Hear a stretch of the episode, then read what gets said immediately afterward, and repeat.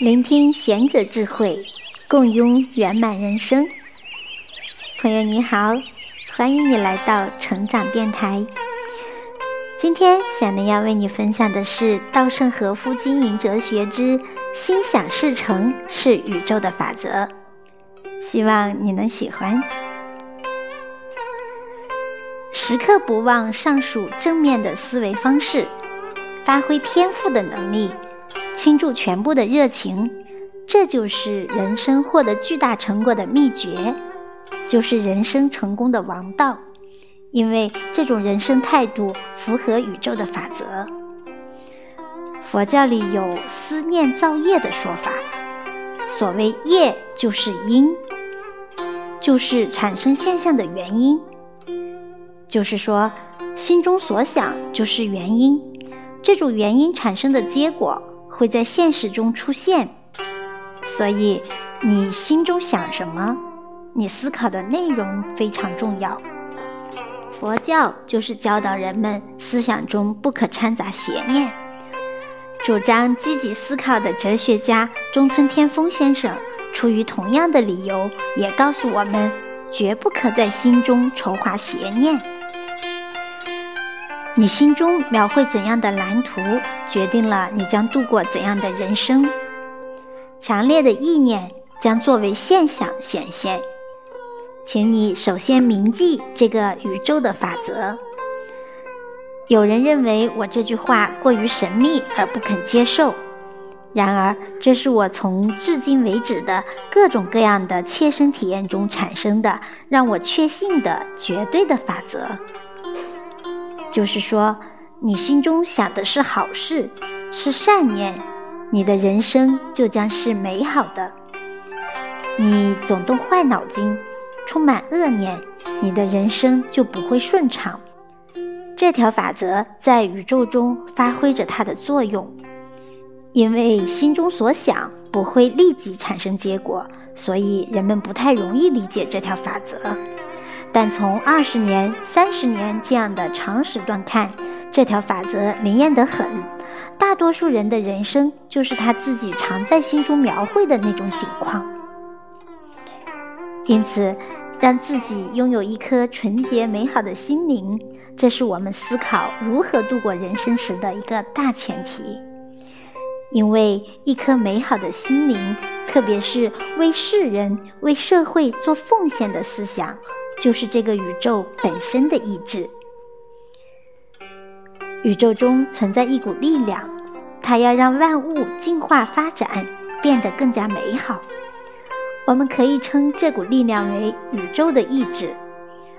如果顺着宇宙的意志产生的潮流而动，我们的人生就会带来成功和繁荣；如果逆着这潮流而动，就必然走向没落和衰退。所以，要让世间万物更加美好，抱着这样的利他之心、关爱之心，不懈的努力，那就是顺应了宇宙的潮流。就能度过幸福的人生。相反，憎恨、嫉妒他人，只想自己占便宜，充满利己之心的人，他们的人生将越发糟糕。贯穿于整个宇宙的所谓宇宙的意志，充满着关爱、真诚以及和谐。它要让万物都各尽其能，让整个宇宙都朝着更好的方向成长发展。这个论断从宇宙物理学的大爆炸理论可以得到有力的佐证和解释。这个问题将在本书后面的章节中详细阐述，这里只做简单的说明。宇宙的起源只在于少量的基本粒子，这些基本粒子通过大爆炸而结合，构成质子、中子、介子。由它们再构成原子核，再同电子结合，形成最初的原子——氢原子。